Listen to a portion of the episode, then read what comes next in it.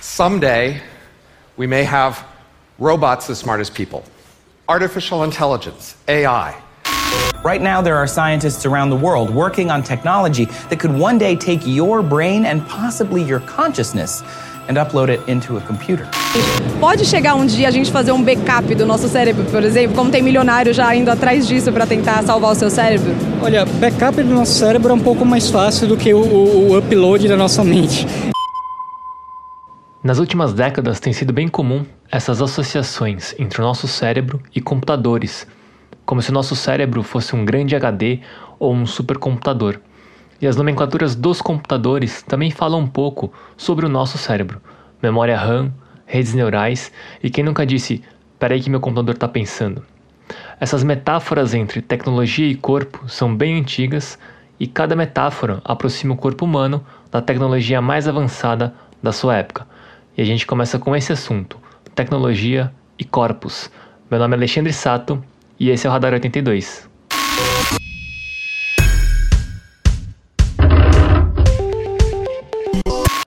Pessoal, essas metáforas comparando o nosso corpo com tecnologia são muito, muito, muito, muito antigas. Essa do computador e do cérebro vem desde a metade do século XX, vai. Mas voltando um pouquinho lá no meio do século XIX, por conta dos avanços de comunicação, tinha também comparações entre o nosso cérebro com o telégrafo. E lá no século XVIII, 1700 e qualquer coisa, as descobertas sobre eletricidade química também serviram de metáfora para explicar o funcionamento do nosso corpo como se fosse uma bateria, com polos positivos e negativos, e o entendimento de que o cérebro funciona por impulsos elétricos. O desenvolvimento de autômatos, de máquinas com molas, engrenagens e cordas, também serviram de metáfora para o entendimento do nosso corpo, como se a nossa musculatura, estrutura óssea fossem máquinas mecânicas. E se a gente forçar um pouquinho a imaginação, a gente pode chegar até, sei lá, até a Bíblia, há milhares de anos atrás, onde o nosso corpo e a nossa própria existência viesse do barro ou da cerâmica, talvez. Essa aproximação é, do nosso corpo com tecnologia, do nosso corpo com máquinas, tomou outra escala e outras proporções com as revoluções industriais e com a lógica da indústria, com o industrialismo. Numa fábrica, é a fábrica que vira a metáfora da máquina.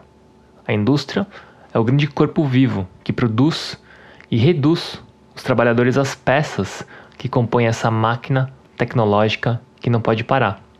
Os trabalhadores entram como instrumentos na linha de produção dentro do processo, seja lá o que é produzido. Na lógica industrial, é preciso se produzir em massa para redução de custos e atingir o maior número de pessoas. E é por isso que faz sentido, dentro da lógica industrial, a linha de produção, a segmentação dos processos de produção e escalar seja lá o que. Essa lógica industrial também afeta diretamente o produto final. Nada muito ruim, nada muito diferente, nada surpreendente, nada caro ou muito extravagante, nada muito ousado. Vamos produzir algo que não assuste ninguém, não pode decepcionar e não pode surpreender. Vamos ficar na média e atingir as massas. São produtos médios para a média da população. A lógica industrial fez algum sentido e por conta de todos esses processos, a tecnologia de um carro, de um computador ou de um celular pode ser acessível hoje o problema é que essa mesma lógica industrial foi aplicada para empresas.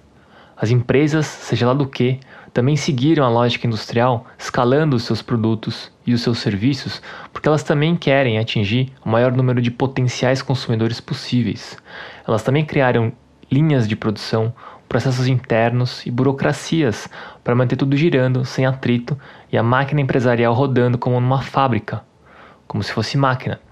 E claro, o trabalhador dessas empresas também se tornaram peças dentro desse sistema metrificado, objetivo e maluco por resultado. E assim como na fábrica, muitos trabalhadores e empresas basicamente cumprem tarefas, porque essa, entre aspas, é a função dele. Esse entendimento de apenas faça o seu trabalho e seja profissional é uma grande cilada. De alguma forma, isso isenta responsabilidades, tanto do elo mais fraco nessa cadeia, que é o trabalhador, entre aspas, apenas fazendo o seu trabalho, mas principalmente de quem toca o negócio, afinal são só negócios, é trabalho, não é nada pessoal. E a ideia de só cumprir tarefas é também muito limitante para a empresa e para o próprio profissional. Se o seu ofício é basicamente cumprir tarefas, eu acho que você deixa de usar boa parte das habilidades que você tem. Não há nada de errado em ter um trabalho onde você cumpra tarefas somente. E o trabalho não precisa ser central na sua vida e na vida de todo mundo. Mas para todos e todas que veem o trabalho como uma forma de se expressar, de construir algo, de mudar algo, ou veem o trabalho como alguma coisa além de uma tarefa, essa lógica industrial dentro da sua empresa pode ser um problema. Essa cultura empresarial, seguindo a lógica da indústria, fez algum tipo de sentido, mas na minha opinião, essa postura e esse entendimento sobre o trabalho terá cada vez menos espaço no imaginário e no desejo de quem trabalha. Semana passada esse podcast falou como inteligências artificiais realizam tarefas muito melhor do que seres humanos. Eu não quero hoje entrar nessa discussão, dessa disputa de trabalho entre máquinas e humanos que aliás é muito mais antiga do que a invenção do computador. Mas mesmo no cenário de hoje, com a internet e com um mundo certamente mais conectado e automatizado, máquinas ainda não têm um sem número de habilidades que seres humanos têm. As habilidades de comportamento.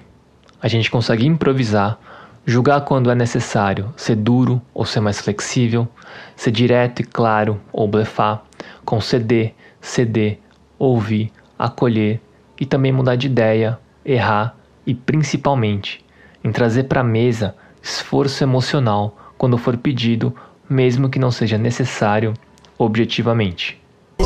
Se você se interessa por esse assunto, recomendo dois episódios desse podcast: Cassius ou Edson e o episódio O Oráculo. Os dois foram publicados em março. É cada vez mais necessário pensar em ambientes de trabalho menos industriais, menos em cumprimento de tarefas em pensar projetos em projetos que se organizem as tarefas para que elas aconteçam em uma certa ordem, com uma certa cadência de um jeito específico de quem faz e para quem se faz o projeto. Não um projeto para massas como numa lógica industrial, escalando e cortando atritos e lubrificando a máquina e colocando seus serviços em linhas de produção e pensando seus funcionários como peças de uma grande engrenagem. Mas pensar projetos de maneira mais pessoal, específica, orgânica, na medida para o seu negócio, para o negócio do seu cliente, para a sua equipe e para as habilidades da sua equipe. As empresas e seus donos precisam também assumir mais responsabilidades sobre o projeto da sua firma e que projetos essas iniciativas colocam no mundo. Que mudança cultural essa iniciativa promove ou que tipo de cultura ela mantém, apoia e defende? Não quero entrar aqui nas definições do que é cultura, mas ela não precisa ser grandiosa, ampla ou global. Não existe a cultura de todos e ninguém é capaz de mudar todo mundo mas todas as iniciativas têm um círculo ao redor delas que elas podem alcançar. E exemplos não faltam já rolando aí no mundão. Por exemplo, vários agora.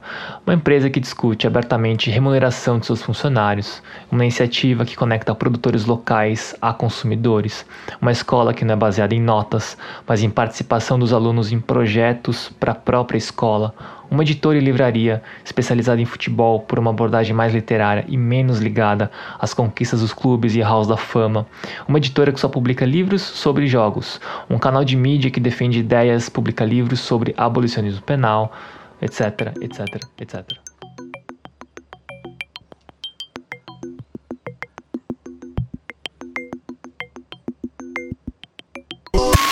É claro que nem todo mundo quer ter uma empresa e não é intenção desse episódio levantar aqui a bandeira do empreendedorismo, bem longe disso.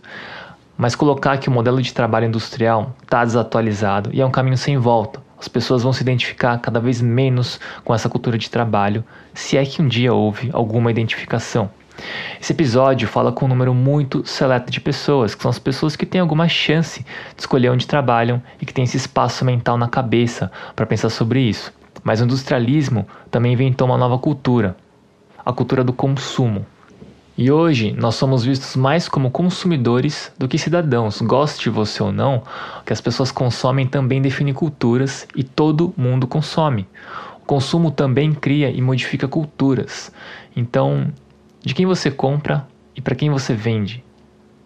Com as redes sociais, a sua atenção é também mais valorizada e pode transformar alguma coisa. Então a gente precisa pensar para quem a gente dá credibilidade, que vozes a gente ouve e que vozes a gente amplifica. Com quem a gente compartilha espaço e contra quem a gente disputa espaço. Cada vez mais as pessoas vão procurar iniciativas, pessoas e projetos com as quais elas se identificam e projetos que promovam mudanças culturais. Culturas mais atuais com a sua realidade, suas necessidades e seus sonhos. E que tipo de cultura de trabalho a gente vai apoiar ou criar? Ninguém quer ser tratado como máquina.